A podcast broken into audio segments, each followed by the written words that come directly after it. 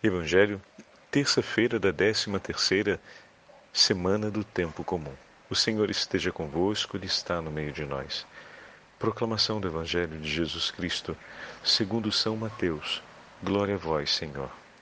Naquele tempo, Jesus entrou na barca e seus discípulos o acompanharam. E eis que houve uma grande tempestade no mar, de modo que a barca estava sendo coberta pelas ondas. Jesus, porém, dormia. Os discípulos aproximaram-se e o acordaram, dizendo: Senhor, salva-nos, pois estamos perecendo.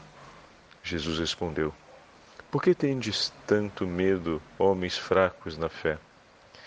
Então, levantando-se, ameaçou os ventos e o mar, e fez-se uma grande calmaria.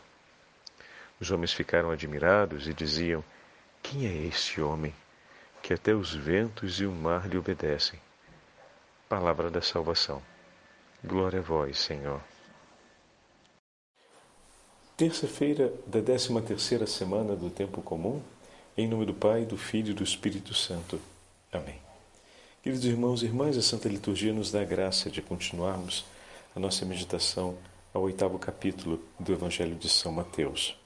Hoje também temos a memória facultativa dessa santa portuguesa, a rainha Isabel, filha do rei Pedro II de Aragão e filha da rainha de Constância, nasceu por volta do 1270. Acredita-se que na região próxima a Barcelona. Foi dada em casamento muito jovem, a gente percebe, né? no 1282, 12 anos apenas, ao rei Diniz, que era o rei de Portugal. Muito jovem, tendo se casado, conduziu a história de sua família através de um período muito turbulento, pois um de seus filhos foi uma pessoa que não apenas trilhou, mas também seja de caráter, seja para os relacionamentos, era um tipo que lhe trazia muitas preocupações e muitos problemas.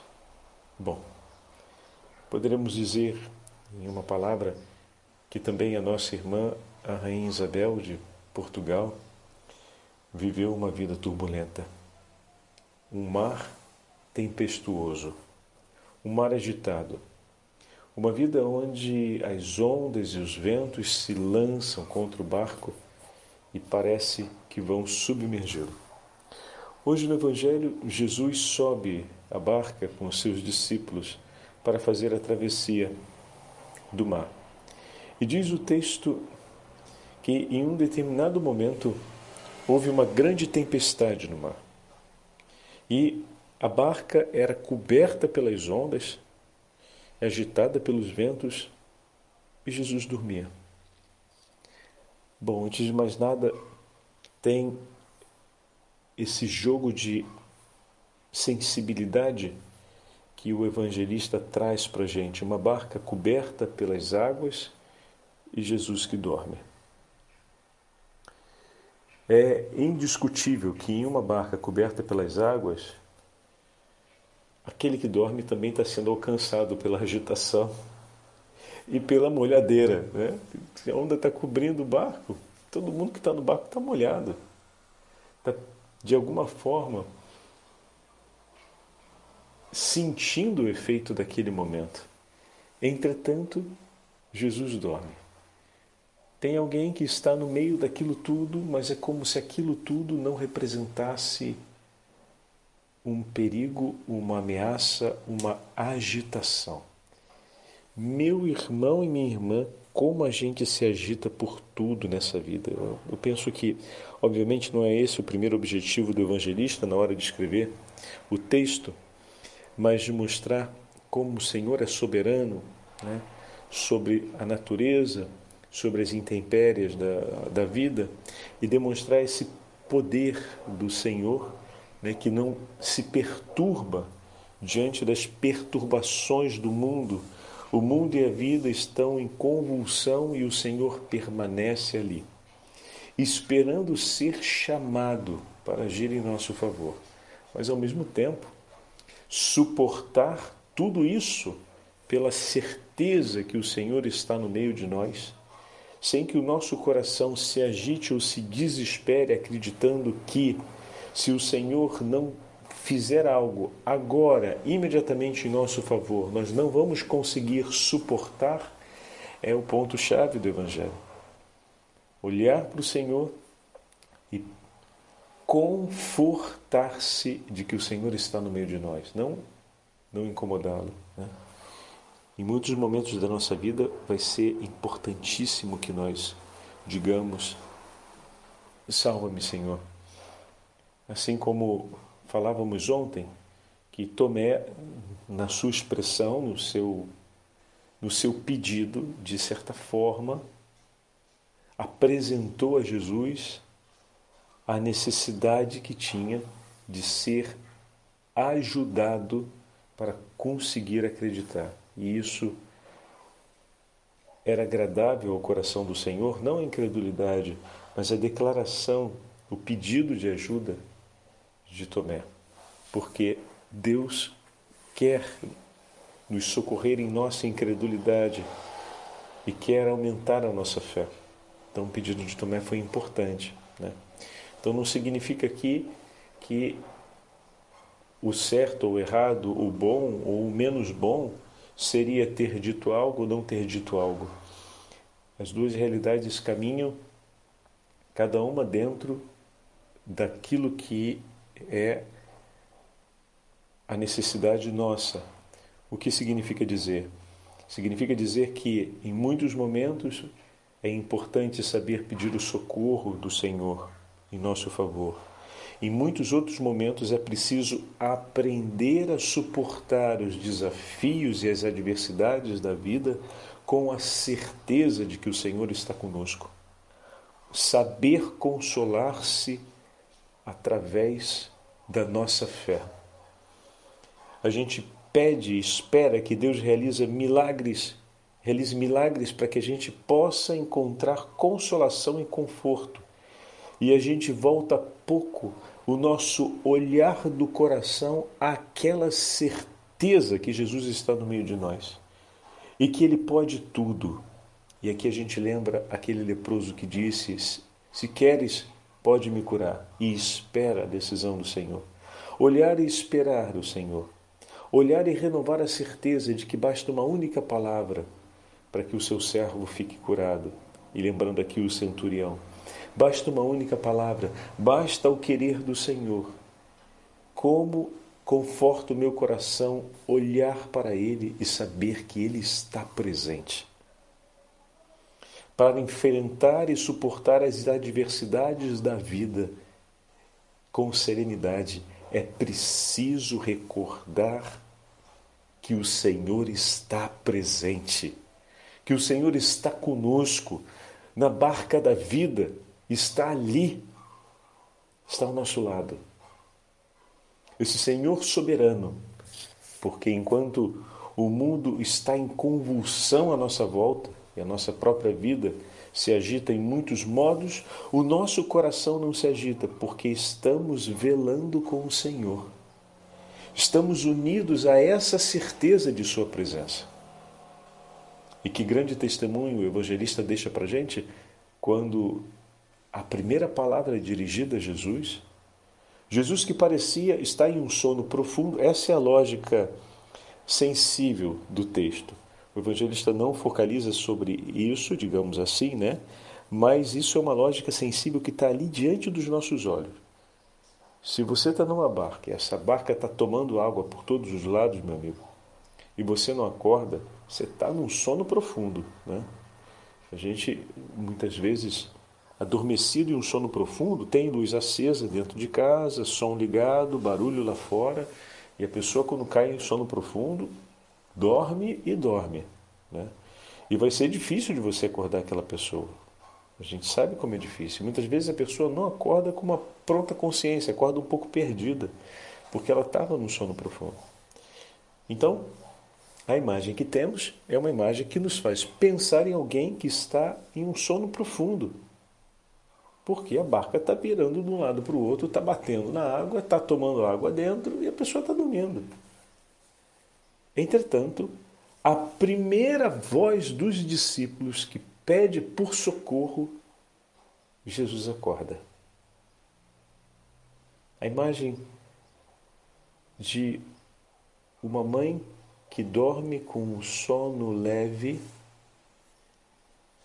prestando atenção em cada barulhinho que possa representar um perigo para o seu filho ou que possa ser a voz dele, né? Sobretudo o neném que nasceu há pouco tempo, a mãe cria uma habilidade de conseguir perceber os barulhinhos que o neném faz na hora que se mexe, na hora que ranheta, na hora que emite algum tipo de expressão no, na, no bercinho e ela salta da cama e vai lá, né? Um ouvido aguçatis, muito aguçado. E aqui, nesse momento, Mateus mostra para gente essa diferença entre a prontidão do Senhor e a grande atenção do Senhor, a voz dos seus discípulos e, ao mesmo tempo, o grande desligamento do Senhor, a convulsão do mundo. O Senhor está atento à nossa voz. Ele não se impressiona com a presença da maldade, com a presença da agitação, com as intempéries desse mundo, mas ele se preocupa em ouvir a nossa voz. O Senhor está atento ao nosso pedido, à nossa súplica. Está atento a cada um de nós nesse mundo que, por sua agitação, tenta roubar a nossa atenção de todos os modos e tenta muitas vezes nos seduzir para estarmos atentos a outras coisas. O testemunho do Senhor que está dentro desse mundo que convulsiona, que se agita, que multiplica as seduções de atenção e ao mesmo tempo as ameaças contra a nossa vida, os seus olhos estão focados em nossos lábios. O seu coração zela e espera pelo pedido, pela súplica do nosso coração. Em meio a tudo isso, os seus olhos não saem de nós, estão sobre nós. Oh, meu irmão e minha irmã, por isso agora voltamos a essa primeira imagem.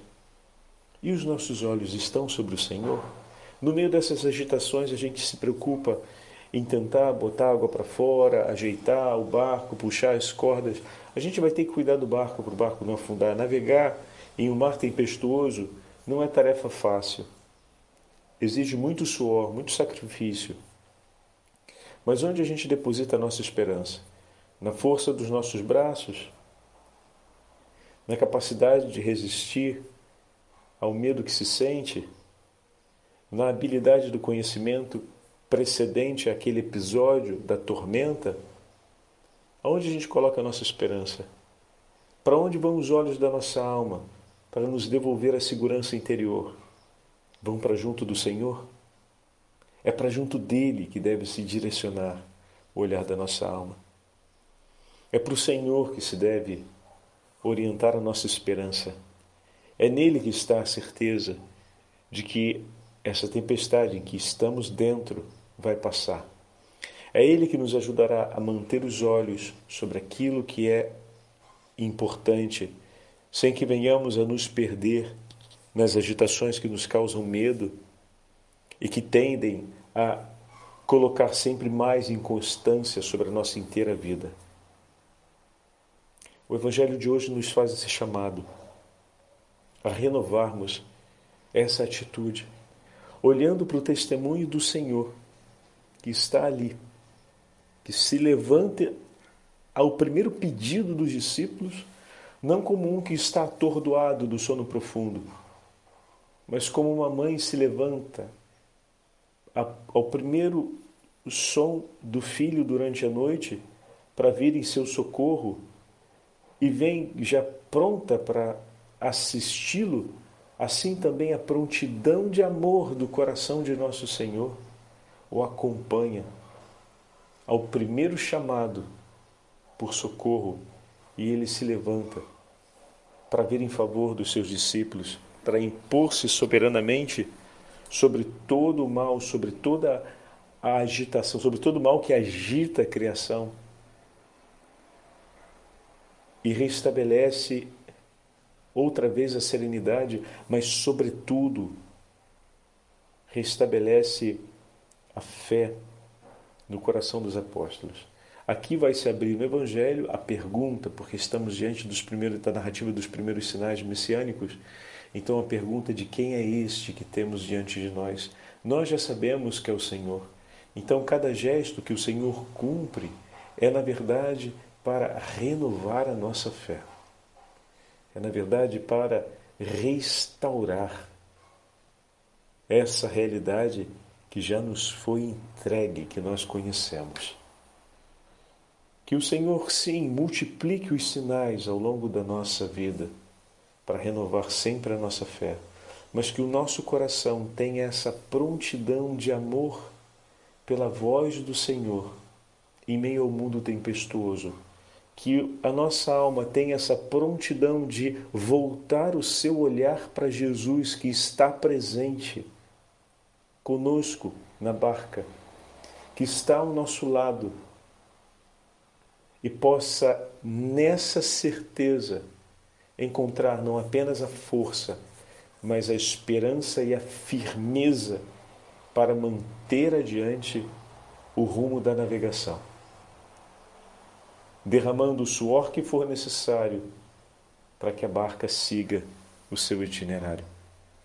E quando a ameaça for tamanha, que a gente possa suplicar a Ele com a certeza de que Ele nos escuta e vem em nosso socorro. E aqui eu concluo dizendo: Santa Isabel de Portugal, em todos os momentos difíceis de sua vida, sempre soube suplicar o Senhor.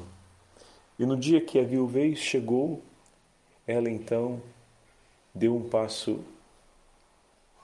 a mais e seguiu tomando o hábito das Clarissas e vivendo como uma filha terceira de São Francisco. De uma maneira, agora pelo que eu entendi, ela entra na vida das Clarissas, então ela vivia como terciária, é, com uma vida penitencial, com tanto jejum, esmolas, oração, fazendo as penitências que nos apresenta o Santo Evangelho, por amor aos pobres e por amor aos mais necessitados. Socorria seu filho em suas confusões e dificuldades, não apenas porque era seu filho, mas porque era aquele que no momento concreto de sua vida mais precisava do Senhor e por quem ela se sentia por Deus chamada a ser naquele momento um socorro. Mas isso ela iria fazer pelo mendigo, isso ela ia fazer pelo nobre que lhe pedisse, isso ele ia fazer por todos aqueles que estivessem na mesma situação. Porque quem tem os olhos voltados para o Senhor e conhece o seu poder e pede a Ele a sua ajuda, em meio às tempestades da vida, se torna um anjo de misericórdia ao lado dos irmãos e irmãs. Agradeçamos ao Senhor por todas as pessoas que assim passaram na nossa vida e peçamos a Ele a graça de também sermos assim na vida de nossos irmãos e irmãs. O Senhor esteja convosco, Ele está no meio de nós. Pela intercessão de Santa Isabel, Rainha de Portugal, e pela intercessão da Beatíssima Virgem Maria, Rainha dos Céus, abençoe-vos o Deus Todo-Poderoso, Pai, Filho e Espírito Santo. Amém.